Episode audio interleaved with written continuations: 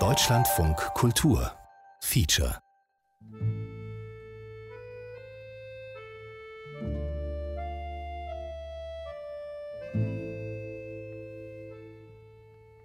Steh auf. Es ist Krieg.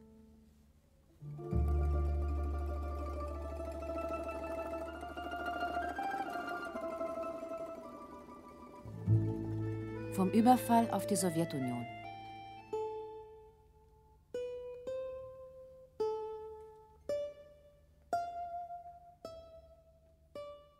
Dokumente und Augenzeugenberichte, vorgestellt von Paul Kohl.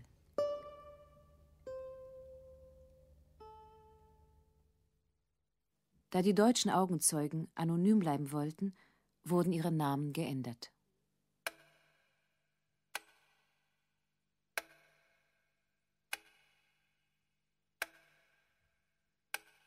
Da standen sie also, aufgebaut zum Angriff. Die Armeen.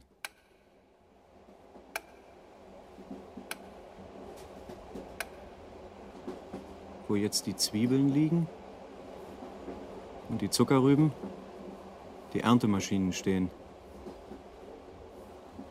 Weite Ackerflächen bis zum Horizont. Polen. Westlich vom Bug, kurz vor Brest.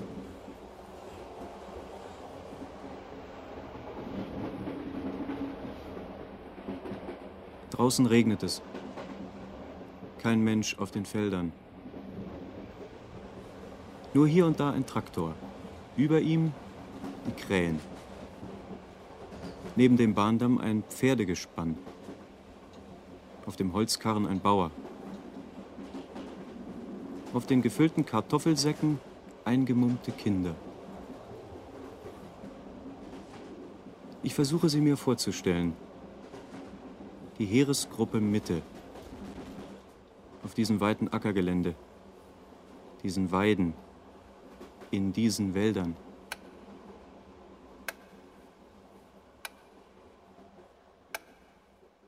Samstagabend, 21. Juni 1941.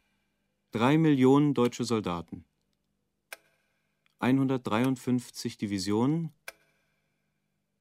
3700 Panzer, 4900 Flugzeuge, 47.500 Geschütze. Aufgebaut zu einer 1500 Kilometer langen Front. Von der Memel im Norden bis zur Donaumündung ins Schwarze Meer im Süden. Willi K., Sturmpionier. Damals 31 Jahre alt. Ich war ja schon im Frankreich-Felser mit bei, ja. Wir sind hier über den Rhein gegangen, 1940 für uns war es ja kein, äh, kein Debüt mehr. Ja. Also wir, wir waren schon alte Hasen, wie man sagt. Uns hat das nicht weiter beeindruckt. Debattiert wurde eigentlich gar nicht. Nur so kurz drüber unterhalten. Und da hat sich auch ja keiner weiter Gedanken gemacht.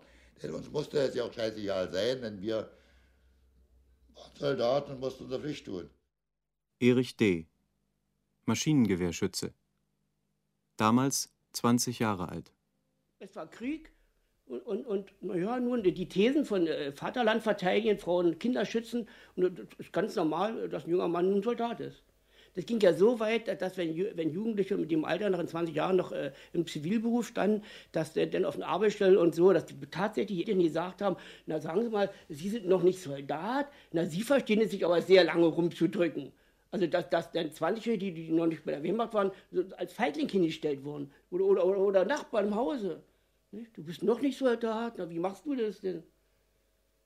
So, so ungefähr. Hatten vielleicht selbst schon einen Sohn verloren oder hatten selbst einen Sohn äh, mit, mit, der vielleicht Arm und Bein verloren hat, nicht wahr? Und, und, und da läuft noch so, so ein junger Mann total gesund herum, nicht wahr? Das ist unmöglich. So ungefähr. War eine Sünde, wenn man noch nicht Soldat war. Klaus N., Flakartillerist. Damals 26 Jahre alt. Hier, das ist eine Eisenbahnlinie. Da haben die den Abend vorher abends um 6 Ja. Am 21. abends um Punkt 6 haben die noch einen großen Güterzug, den konnten wir über die Buchbrücke fahren sehen. Ne? Nach Russland rein. Nach Russland rein. Da haben die glatte Lokomotivführer und den ganzen Zug haben die geopfert, ne? damit die Russen ja nicht argwöhnisch werden sollen. Die haben abends noch einen deutschen Zug entweder mit Getreide oder mit Kohle nach Russland geschickt. Ne? Also wir hatten auch keine Ahnung, dass morgens losging. Ne?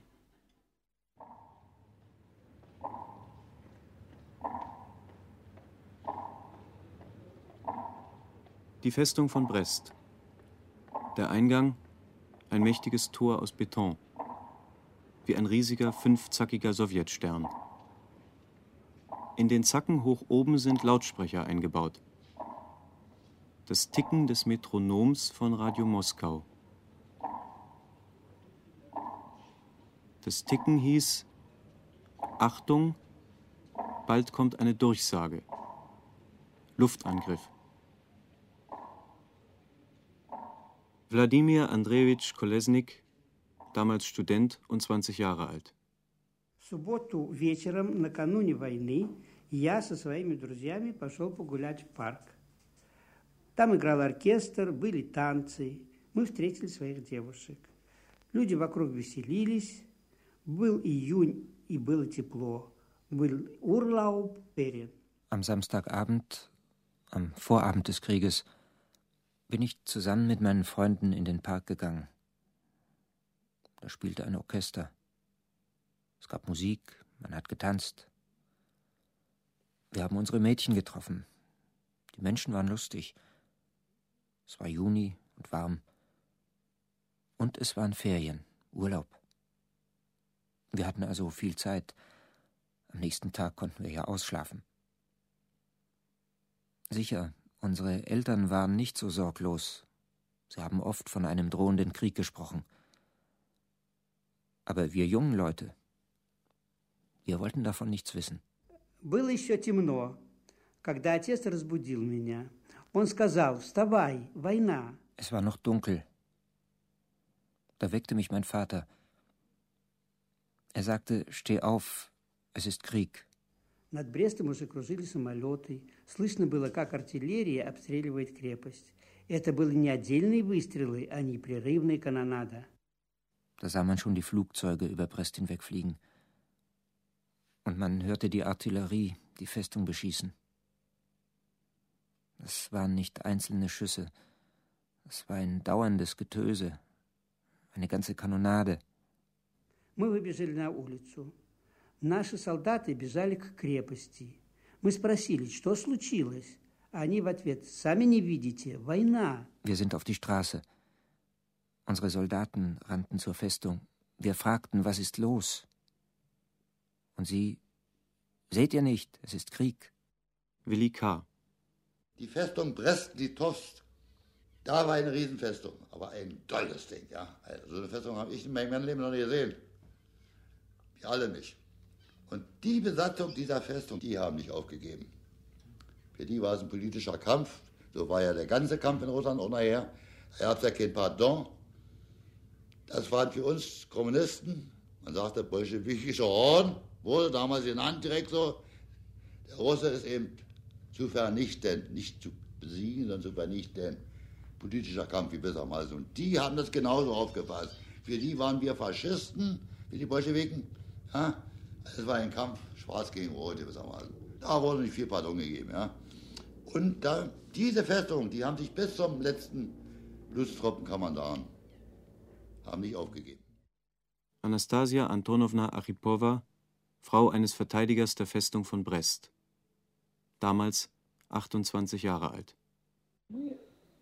Когда напали фашисты, без объявления войны, это было здесь страшно подумать, что... Als die Faschisten uns überfielen, es war schrecklich. Frauen und Kinder rannten umher. по бегущим женщинам и детям. Мы организовали госпиталь в одном из казематов и стали перевязывать раненых. Die Flugzeuge bombardierten uns. Раненые умирают на наших руках. Die Verwundeten starben unter unseren Händen weg. Окружили крепость. Und rund um die Festung die Deutschen. Перевязочного материала. Тяжело. Дни идут за днями. kein Wasser, kein Verbandszeug, die Kinder starben. Die Soldaten. Und dann drangen die Deutschen ein. Они ворвались туда и расстреляли у нас на глазах всех раненых. Нас, женщин, с детьми окружили плотным кольцом и повели из крепости. Когда Mich und meine Kinder haben sie aus der Festung herausgeführt und unter die Geschütze gelegt, die das Festungsgelände beschossen. Es waren große, große Kanonen. Bei jedem Schuss war mir, als würde mein Gehirn aus dem Kopf herausquellen. Den Kindern kam das Blut aus den Ohren und aus dem Mund. Mein Sohn war fünf und mein Töchterchen drei Jahre alt. Это было что-то страшное. Казалось, мозг вылетает из головы. Die Faschisten haben uns unter die Geschütze gelegt, damit ich, um das Leiden meiner Kinder zu beenden, meine Leute in der Festung auffordere, sich zu ergeben. Ja, was sollte ich tun?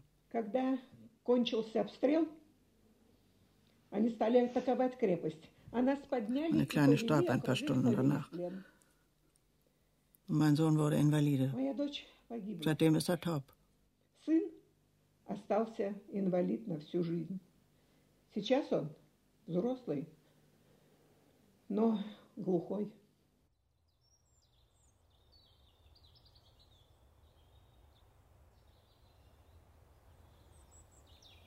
Ich stehe in der Festung von Brest. Sehe mir an, was übrig geblieben ist. Mauerreste, Fundamente, die Ruine einer Kirche. Durch ein Tor aus roten Backsteinen gehe ich die wenigen Meter zum Ufer des Muchavets, einem Nebenfluss des Bug. Die Sonne scheint. Ich stehe im hohen Gras. Ich stelle mir vor, wie hier die Menschen aus der Festung herauskrochen, um Wasser zu holen für die Verwundeten und für die heißgeschossenen Maschinengewehre. Und wie sie beschossen wurden von deutschen Truppen am anderen Ufer des Flusses. Belagerungszustand. Ich gehe zurück und sehe in die freigelegten Kellerräume hinab. In den Ziegelwänden ganze Flächen mit geschmolzenen Ziegeln. Von den Flammenwerfern der Wehrmacht. Über dem Gelände, halb verweht, liegt eine Melodie. Sie kommt aus kleinen Lautsprechern, die hier und da aufgestellt sind. Ich kenne diese Melodie und doch, ich weiß nicht. Da sagt Frau Archipowa, die Frau eines Verteidigers der Festung, zu mir, von einem deutschen Komponisten. Schumann. Träumerei. Ich gehe an einer langen Wand mit Namen vorbei, gehe über Steinplatten, unter denen 850 Verteidiger begraben liegen. Auf den Steinplatten Rosen, Nelken, rote Pionierhalstücher. Von 3000 Soldaten, Frauen und Kindern in der Festung haben 17 überlebt. Erwin S., damals 19 Jahre alt. Meine Aufgabe, ich war also Flammenwerfer, das war hauptsächlich meine Flammenwerfer und ja, also das war mein, meine Hauptaufgabe da. Das war noch nicht jeder. Äh, eine Flamme von 30 Meter Länge. Nicht? Die soll so um die 4000 Grad rum gehabt haben. Nicht? Also man konnte damit äh, schon was aufschmelzen, so, nicht? Also das ging schon. Das ist furchtbar. Im Schützengraben, Schützengraben aufrollen. Nicht? Also im Graben dann nicht, wenn man äh, einen feindlichen Graben erobert hat, äh, dass man da nicht äh, erschossen wird. Nicht? Da wurde die Flamme vorher lang und man natürlich alles tot. Nicht? Furchtbar ist. Grauenvoll.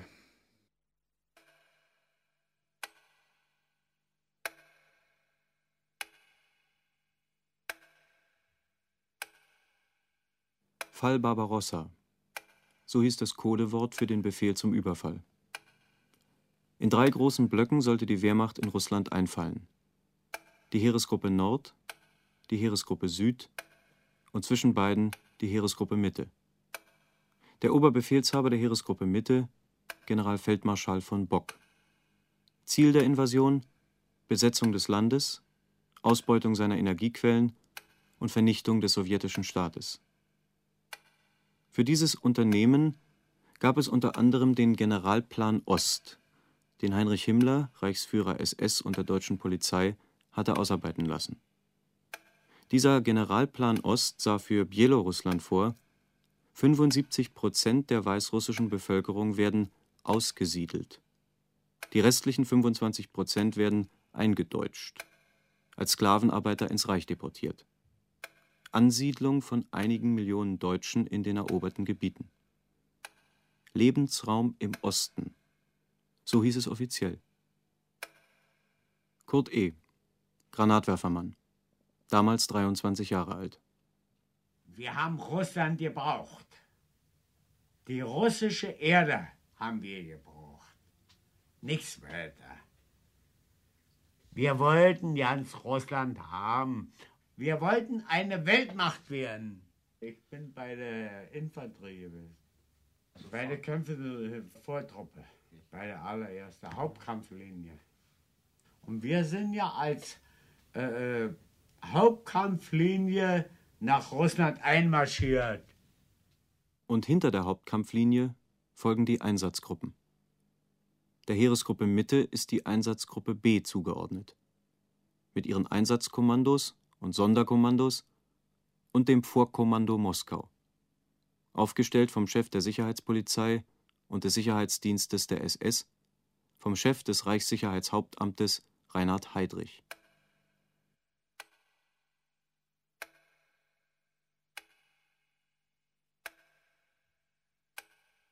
Der Chef der Sicherheitspolizei und des SD. Geheime Reichssache. Ereignismeldung UdSSR Nummer 32 vom 24.07.1941. Das nach Slonim abgeordnete Teilkommando hat im Zusammenwirken mit der Ordnungspolizei eine Großaktion gegen Juden und andere kommunistisch belastete Elemente zur Durchführung gebracht wobei ca. 2000 Personen wegen kommunistischer Umtriebe festgenommen wurden. Von ihnen sind am gleichen Tage 1075 Personen liquidiert worden. Das in Baranowitschi stationierte Kommando des Einsatzkommandos 8 arbeitet besonders erfolgreich zusammen mit den zuständigen Dienststellen der Wehrmacht. Unter Beteiligung der Abwehrtrupps und der Feldgendarmerie wurden die laufenden Aktionen gegen bolschewistische Agenten, politische Kommissare usw. So fortgesetzt. So wurden in Baranowitschi weitere 381 Personen liquidiert.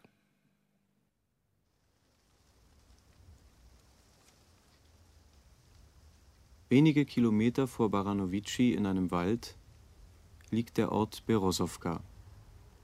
Auf einer Lichtung Grabplatten. Dahinter ein Denkmal. Eine Lehrerin aus Berosowka führt mich an den Grabreihen entlang.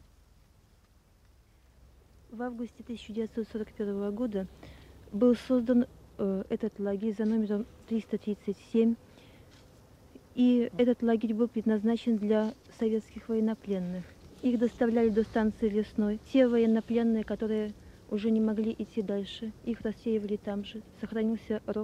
Dieses Lager Nummer 337 wurde im August 1941 errichtet für die sowjetischen Kriegsgefangenen.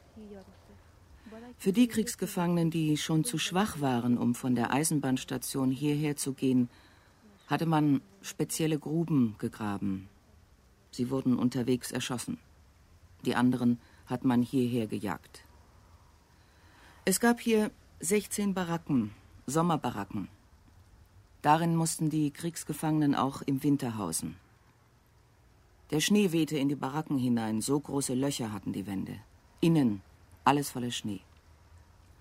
Und die andere Hälfte der Gefangenen musste unter freiem Himmel liegen, bei 20 bis 25 Grad Frost. Sie sind alle erfroren. Die Gefangenen mussten auch Wald roden, Baumstämme schleppen. Bei der geringsten Ermüdung wurden sie erschossen. Für jeden gab es pro Tag 125 Gramm Brot und eine Art Brühe. Das Brot war mit Sägemehl vermischt. Und täglich haben hier Appelle stattgefunden. Diese dauerten zwei, drei Stunden. Bei dieser Kälte starben dabei hier auf diesem Platz 25 bis 30 Menschen täglich nur bei den Appellen. Die Kriegsgefangenen haben auch verfaultes Fleisch zu essen bekommen, mit einem Gift darin. Und schon am nächsten Tag hatten sie so eine Art Cholera. Es kamen spezielle Ärzte aus dem Reich und die haben dann diese sterbenden Häftlinge beobachtet zum Studium. Und dann im Jahre 42 und 43 wurden die sowjetischen Kriegsgefangenen in Gaswagen gesteckt.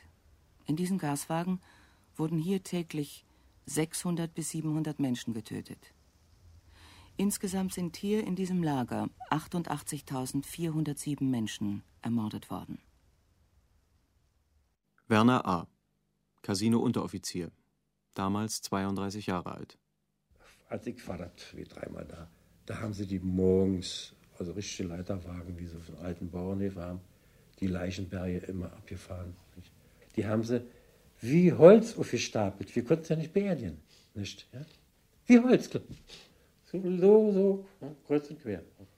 Jeden Morgen zwei, drei Leiterwagen. Na schön, die sind verhungert, erfroren.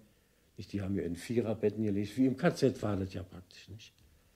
Und was wie, wie auf dem Vormarsch für Riese, alleine der Kessel, Jasma, Briansk, glaube ich, das waren 700.000 bis 800.000 Gefangene. Wir wussten ja nicht, wohin damit.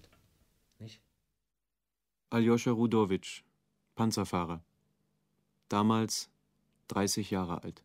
Но я со своей стороны должен сказать, что отдельные, возможно, были борные какие-то, или кто среди них были отдельные люди, которые выглядели даже неплохо, даже сочувствовали нам, пленным.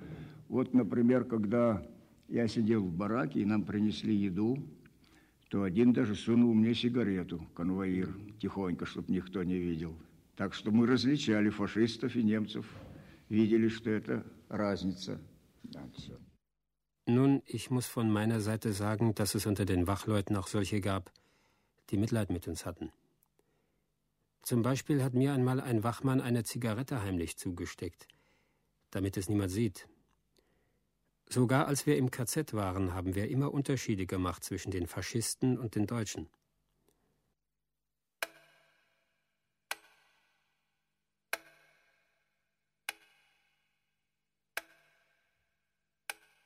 28. Juni 1941. Minsk wird besetzt. Noch 650 Kilometer bis Moskau.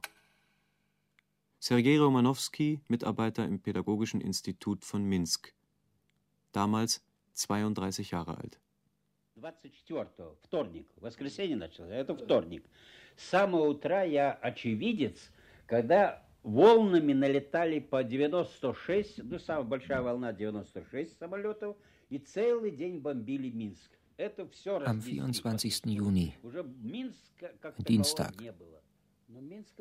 Ich habe selbst gesehen, am Morgen in der Früh. Ein Geschwader von 96 Flugzeugen über Minsk. Am Abend dieses Tages gab es kein Minsk mehr. Minsk hatte aufgehört zu existieren. Das ganze Zentrum, da stand nichts mehr. Ein paar Holzhäuser am Stadtrand sind übrig geblieben. Und von den großen Bauten in der Stadt, da blieben nur drei oder vier Gebäude stehen. Am Leninski-Prospekt. Das war alles. Ich habe das selbst miterlebt. Als diese Bombardierung am Morgen begann, war ich im Institut. Wir hatten Dienst im Pädagogischen Institut. Während der ganzen Bombardierung hatten wir uns im Keller verkrochen. Minsk ist nicht kaputt gewesen. Schwöre ich dir heute noch. Minsk ist nicht kaputt gewesen. Und wir haben kein Interesse daran gehabt, die Städte kaputt zu schießen oder kaputt zu machen. Nicht haben wir kein Interesse daran gehabt. Kurt E., Granatwerfermann. Damals 23 Jahre alt. Nein, ist nicht kaputt gewesen. Die haben es nicht kaputt gemacht. Nein, das ist nicht zerstört gewesen. Nein, wir haben es nicht kaputt gemacht. И, кроме того, когда разбомбили Минск, народ начал отходить и эвакуироваться.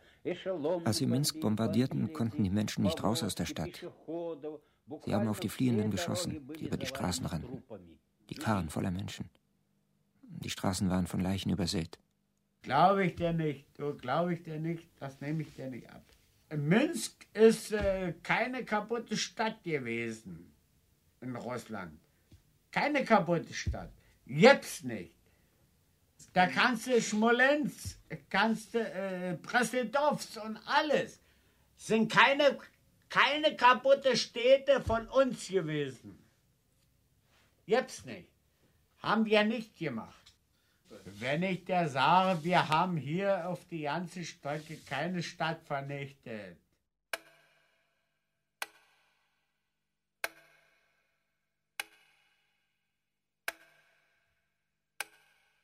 Sonderaktion, Sonderbehandlung, Säuberung, Befriedung, Durchkämmung, Überholung. Verwaltungsdeutsch für Massenmord. Ich sehe die Fotos vor mir, die man mir im Museum in Minsk zeigte. Fotografien von deutschen Lanzern. Erinnerungsfotos. Da konnte ich sehen, wie man Russen erschossen hat. Immer dieselbe Prozedur. Die Festgenommenen müssen alle Wertsachen abgeben. Eine Grube graben, sich nackt ausziehen, an den Grubenrand stellen. Erschießung meist durch Genickschuss. Sie fallen in die Grube. Zu Tausenden. Nicht alle sind sofort tot. Die Lanzer werfen Handgranaten in die Gruben. Nächste Schicht. Am Ende Erde darüber gekippt. Oft hat sich die Erde noch zwei Tage lang bewegt.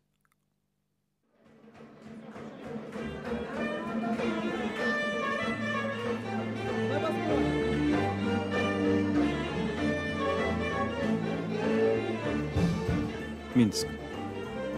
Hotel Planeta, in dem ich wohne. Es ist Samstagabend. Auf einer Etage des Hotels in vier großen Sälen vier Hochzeiten. Vier Brautpaare, vier Kapellen, vier Tanzflächen voll mit Tanzenden. Vier Gesellschaften, jede so groß wie ein ganzes Dorf. Auf den Tischreihen Reste von Braten, angeschnittene Torten, Sekt, halb zerflossenes Eis, Trauben, Pfirsiche. Eine Gruppe von Mädchen in rosa und blauen Rüschenkleidern steht an einer Säule. Sie tuscheln, kichern, sehen immer wieder verstohlen zu einem jungen Mann im schwarzen Anzug, der allein an seinem Tisch sitzt. Die nicht mehr ganz so junge Braut im weißen Kleid und mit weißer Spitzenhaube dreht sich mit einem Kind im Kreis. Am Rand der Tanzfläche stehen Tanten und Onkel, klatschen den Takt dazu. Daneben der Bräutigam. Er schwitzt, redet auf die laute Kapelle ein. Weit ab vom Trubel sitzt ein älteres Paar. Sie schweigen. Er zieht an einer Zigarette. Sie nippt an einem halbvollen Glas. Er legt seinen Arm um ihre Schulter. Sie schüttelt ihn ab.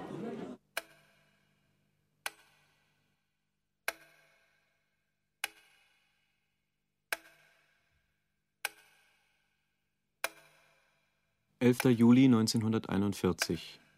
Witebsk wird besetzt. 450 Kilometer bis Moskau. In der Stadt werden fünf Konzentrationslager aufgebaut. In einem dieser Lager erschießen Exekutionskommandos in der ersten Woche 60.000 Gefangene.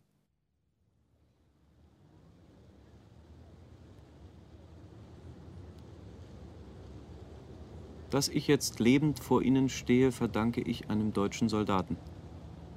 Ein deutscher Soldat hat mir das Leben gerettet. Mit diesem Satz stellt sich mir die Dolmetscherin vor, die mich nun durch Witebsk führen wird. Sie zeigt mir die neu aufgebaute Stadt. Das neue Restaurant, das neue Postamt, die neue Fachhochschule, das neue Theater, die neue Sportschuhfabrik. Wir waren in unserem Dorf, erzählt sie, da kamen die Deutschen mit ihren Motorrädern an. Ein Soldat rannte in unser Häuschen.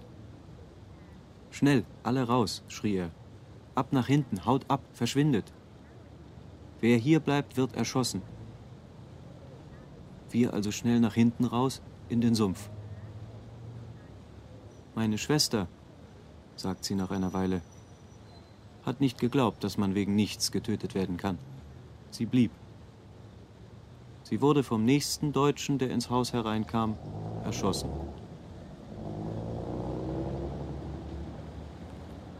Wir stehen an einer Bushaltestelle. Menschen mit Zeitungen und Plastiktüten um uns herum. Übrigens, hier standen die Galgen, sagt meine Dolmetscherin. Hier, nahe des Dwiner Ufer. Neben dieser restaurierten Kirche da, wo man jetzt an der Kanalisation arbeitet. Willi K., Sturmpionier. Damals 31 Jahre alt. Ich bin der Meinung, obwohl ich kein Nationalsozialist gewesen bin und auch nicht allzu viel übrig hatte für diese Bewegung, für alle von den ganz Freien, ich bin der Meinung, es wäre besser gewesen für die ganze Welt, wenn wir den Krieg gewonnen hätten. Denn wäre der Spuk, der Spuk, vor dem wir heute Angst haben, der wäre weggepustet gewesen. Der Bolschewismus, der Russe, der wäre nicht mehr da gewesen. Wir wären durchmarschiert und hätten das ganze europäische Russland mehr oder weniger besiedelt. Deutschland hätte Lebensraum gehabt und ich glaube, es wäre besser gewesen für die Allgemeine. Wenn der Russe kaputt gegangen wäre. Ich bin der Meinung. Bin der Meinung.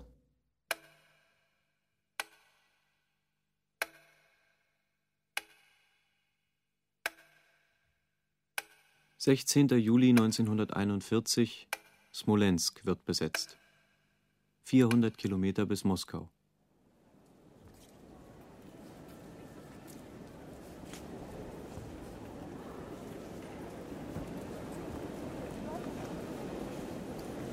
Spät abends, 11 Uhr.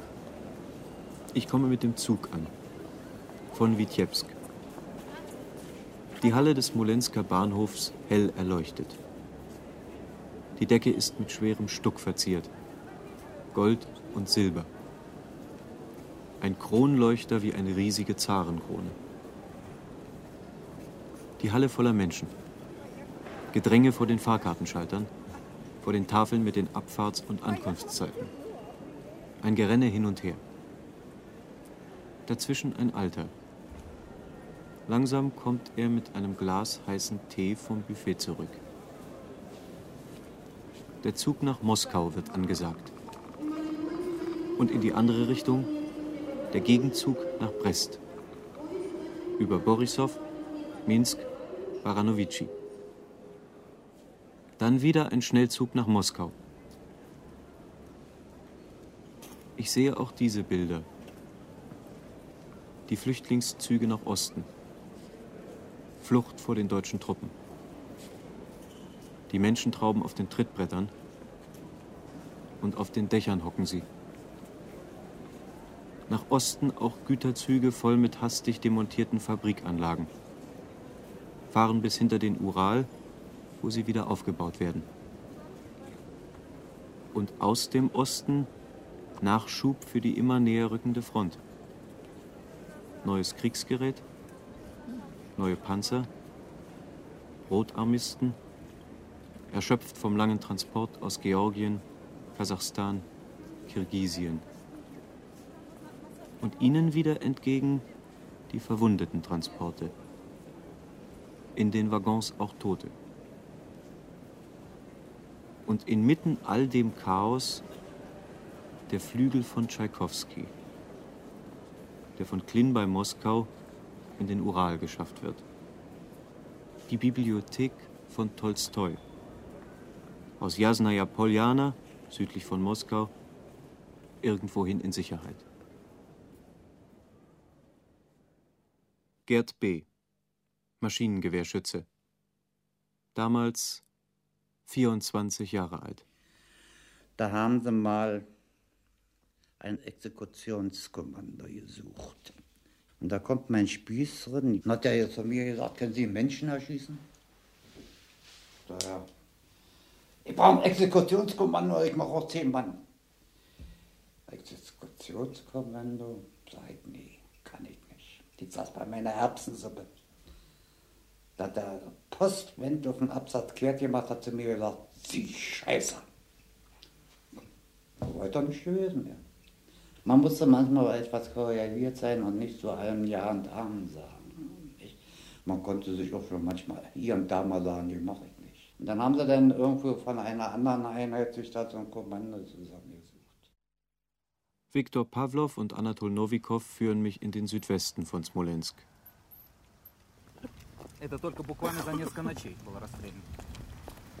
Also wir sind jetzt im äh, ehemaligen Park Riadovka. Heute heißt es Lenin Park. Es gibt hier eine Grube, ich werde, sie diese, ich werde Ihnen diese Grube zeigen, wo im Oktober 1941 massenhaft in zwei, drei Nächten über 3000 Patrioten und Zivilbürger erschossen wurden. Und da rechter Hand gab es gerade dieses KZ äh, praktisch unter dem freien Himmel. Es gab keine richtigen Baracken, nichts. Jetzt sehen wir die Grube, aber nicht gleich, sondern müssen wir, da müssen wir erstmal zum Hügel und dann gehen wir vom, vom Hügel runter und da sehen Sie die Grube.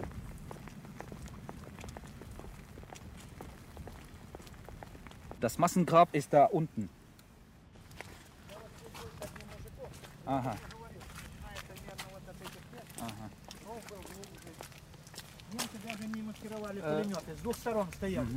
Also, Herr Pavlov erzählt, äh, ihm wurde von einem Zeugen erzählt, dass die Nazis hier die Maschinengewehre, äh, da waren hier die Maschinengewehre stationiert und die Schützen von beiden Seiten der Grube.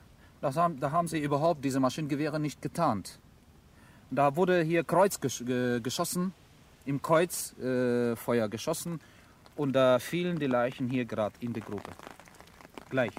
И у нашего тут местного населения такое поверье, что потому деревья так бурно здесь растут, что они на удобренной почве.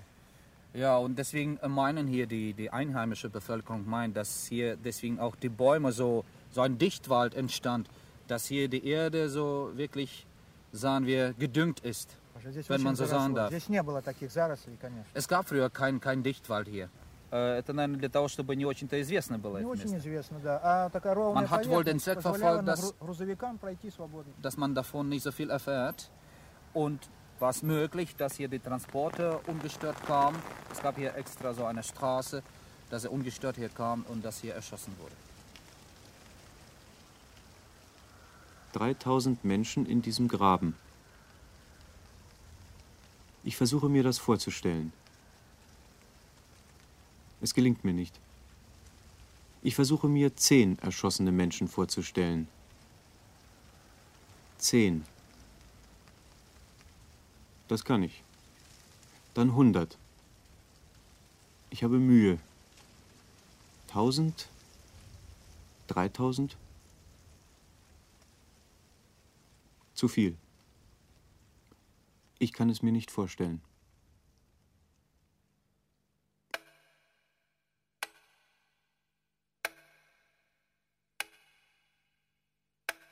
In der Nacht zum 22. Juli 1941, einen Monat nach dem Überfall, der erste Bombenangriff der deutschen Luftwaffe auf Moskau.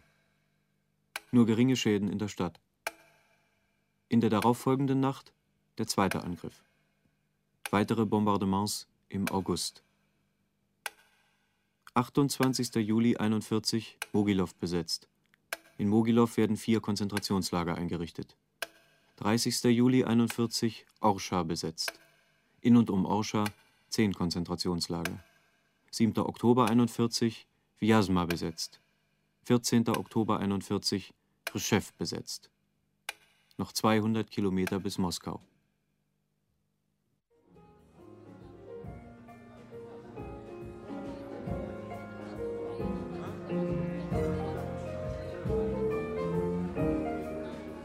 Ich sitze in einem Restaurant in Rechef. Vor mir in einer Keramikschale eine duftende Pilzsuppe mit gerösteten Zwiebeln, Petersilie. Ein Löffel saurer Sahne schwimmt obendrauf. Borislav, mein Dolmetscher, sagt, das Gebäude, in dem wir jetzt sitzen, war damals Dienststelle der Gestapo. Unter uns die Folterkeller. Er wolle mir das nur mal sagen. So nebenbei. Um uns junge Menschen. Sie trinken Coca-Cola aus Büchsen. Das gilt bei uns jetzt als sehr schick, spottet er. Dann gibt mir Borislav ein paar mit Bleistift beschriebene Blätter in die Hand. Fotokopien. Eben im Museum in Reshef hatte sie bekommen.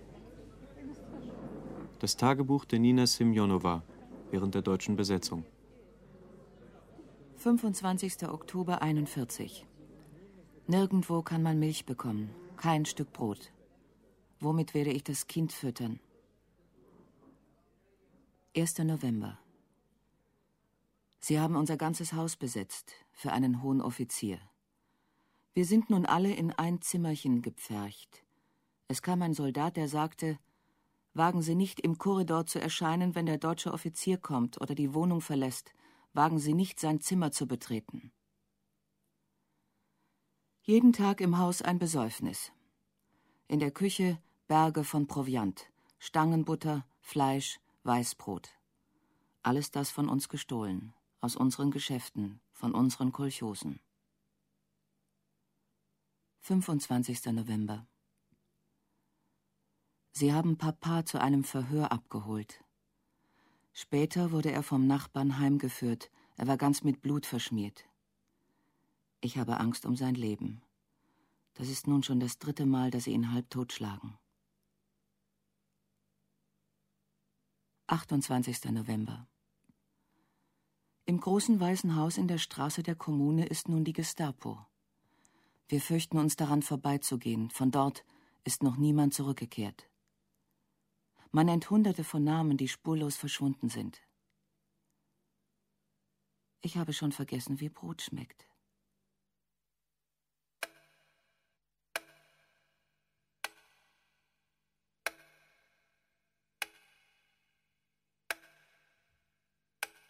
23. November 1941. Klin, nordwestlich von Moskau besetzt. Das Tschaikowski-Museum verwüstet. Noch 70 Kilometer bis Moskau. 28. November 41. Dmitrov und Jachroma am Moskwa-Kanal nördlich von Moskau besetzt. 60 Kilometer bis Moskau. 5. Dezember 41.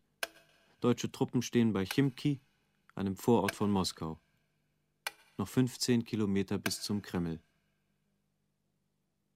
Klaus N., Flakartillerist. Damals 26 Jahre alt. Das werde ich nie vergessen. Die Nacht vom 5. zum 6. Dezember. Dann haben wir am 6. Dezember morgens zu meinem Geburtstag, dann haben wir da nochmal den Angriff auf Moskau gestartet. Ne? Dann haben wir da irgendwie ob da auch ob das ein Stadtring ist.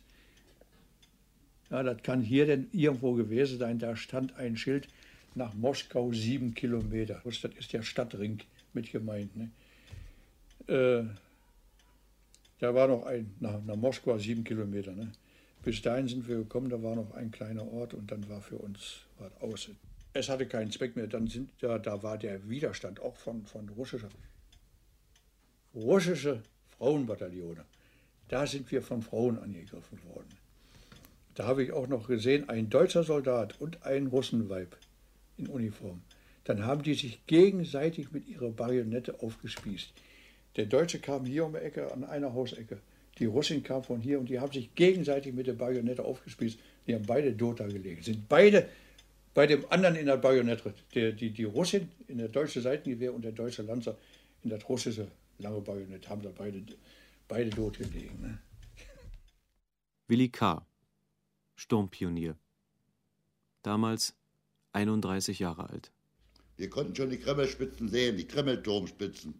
Durchs Glas, Helm, Helm. Klar, im Winterwetter konnte man das sehen. Und dann kriegt man den schweren Tritt an den Arsch, wie man so sagt. Und so weiter, dann ging es langsam rückwärts. Dann ging es ja nur noch rückwärts.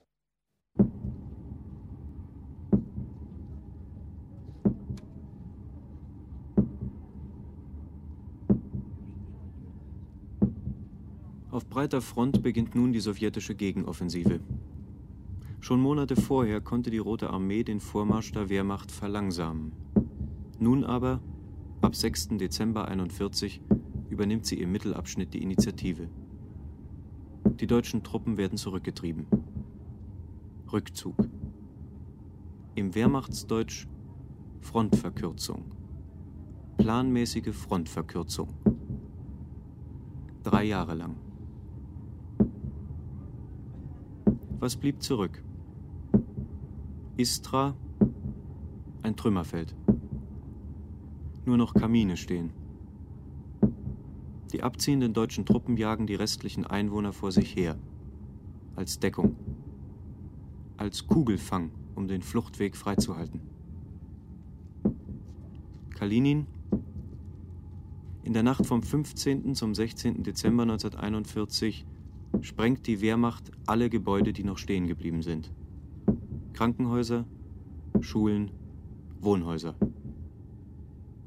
Mitsamt den Menschen darin.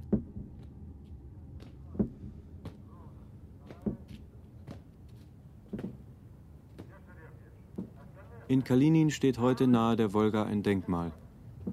Die ewige Flamme. Und hinter der Flamme Herztöne. Sie kommen aus Lautsprechern.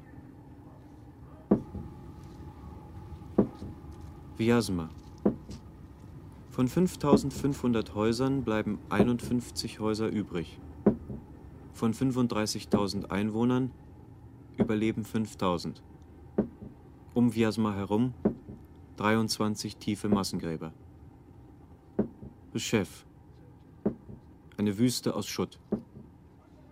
Was sich in Chef nach dem Abzug der Truppen bewegte, waren Ratten. Tausende von Ratten. Erich D., Maschinengewehrschütze. Damals 20 Jahre alt.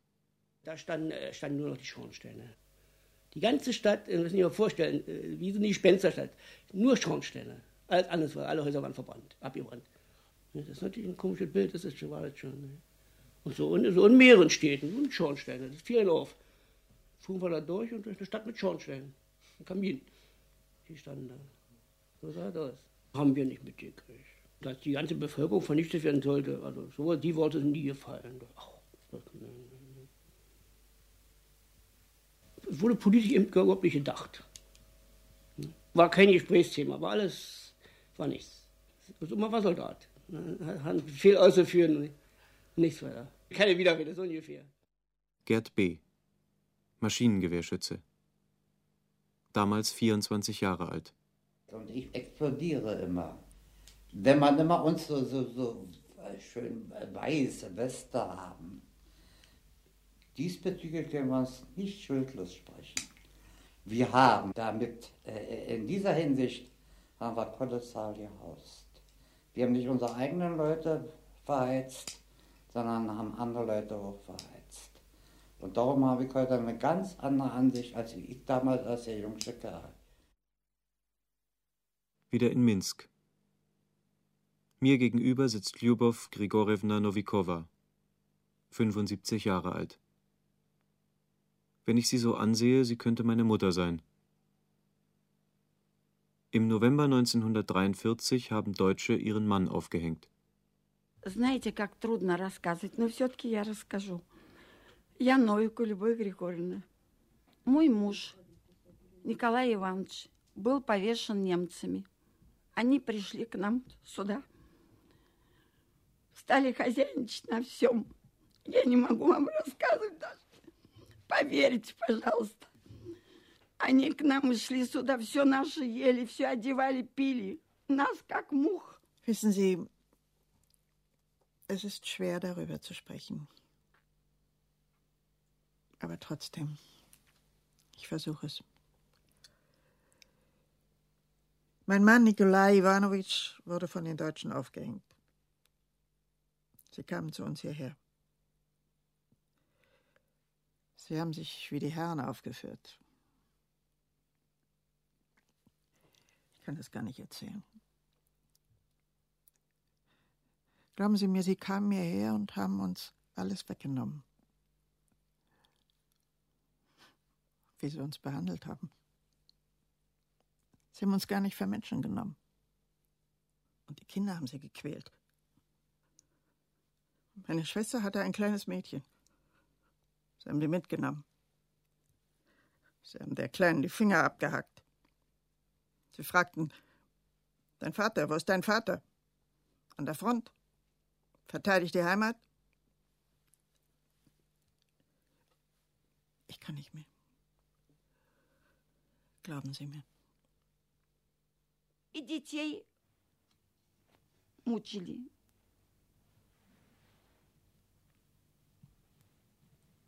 Моей сестры, сестры родной, девочку измучили, взял ее, так отрезал палец. Вот поймите, взять, отрезать у ребенка палец.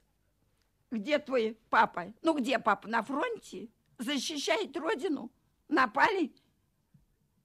Видите, как получается? Ну, можно так.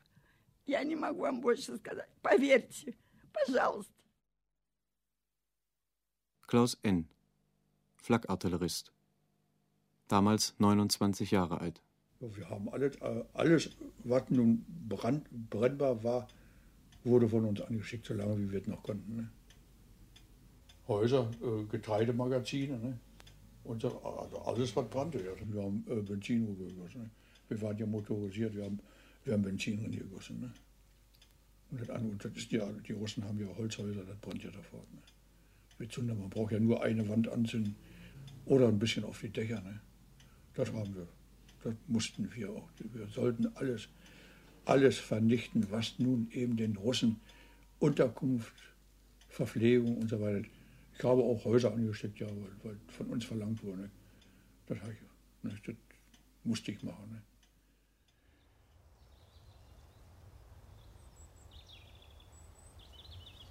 In der Nähe von Brest. Ich gehe über eine Wiese. Hier standen einmal Häuser, gab es Straßen. Hier lebten vor über 40 Jahren Menschen. Hier stand das Dorf Baiki. Im Januar 1944 wurde es von den zurückziehenden Truppen niedergebrannt, mitsamt den Bewohnern. Nur wenige konnten sich retten. Ein paar hundert Meter entfernt wurde vor drei Jahren ein neues Dorf gebaut, aus Fertigbauteilen.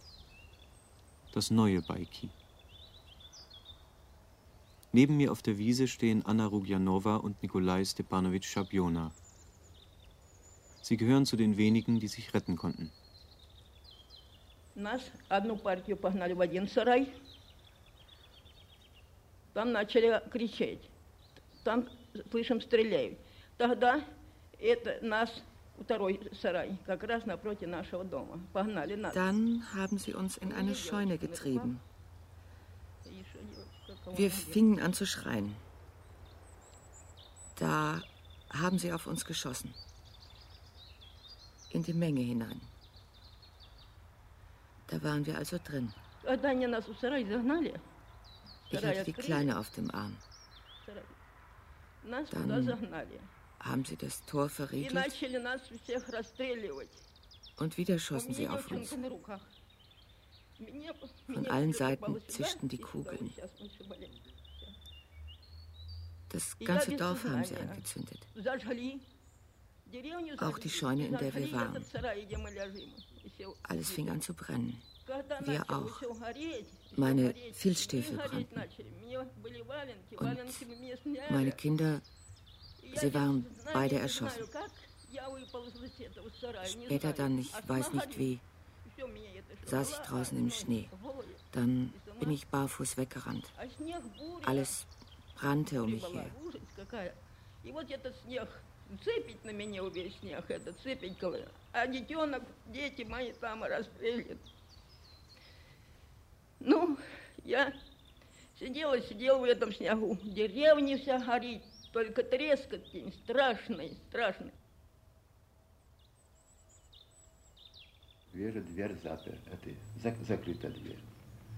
Das Scheunentor war von außen verrammelt.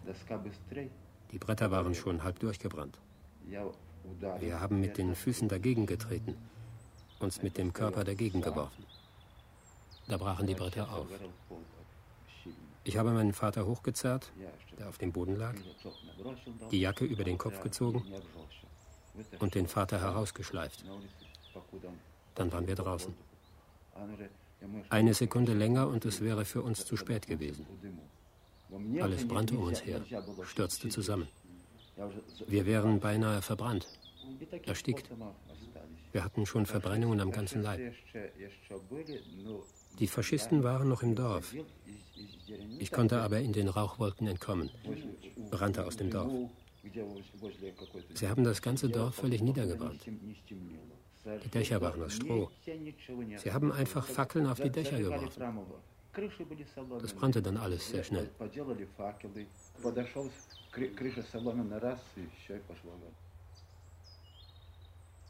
Nikolai Schabjona zeigt zu einer Birke. Da hat die Scheune gestanden, sagt er. Wo jetzt die neue Scheune steht. Da. Dann dreht er sich um, geht drei, vier Schritte zu einem Lattenzaun, stützt sich darauf. Er weint. Er schwankt, greift in die Luft. Wir fangen ihn auf. Es geht ihm nicht gut. Er zeigt auf sein Herz. Wir bringen ihn zum Auto zurück. Wir fahren ihn nach Hause, ein Dorf weiter. Unterwegs wird ihm besser. Bei seinem Häuschen nimmt er mich bei der Hand. Kommen Sie mit in den Garten. Hier, die Birnen. Nehmen Sie so viel Sie wollen.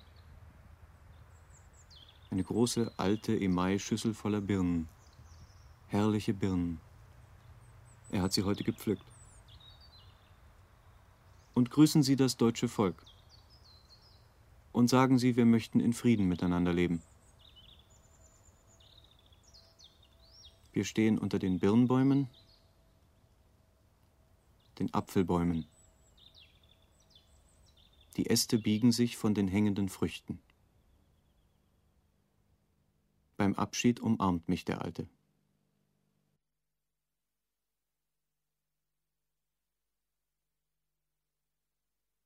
Steh auf. Es ist Krieg. Vom Überfall auf die Sowjetunion. Dokumente und Augenzeugenberichte, vorgestellt von Paul Kohl. Es sprachen Gudrun Gennest, Christine Davis, Burkhard Klausner, Uwe Müller, Walter Renneisen und Erwin Schastock.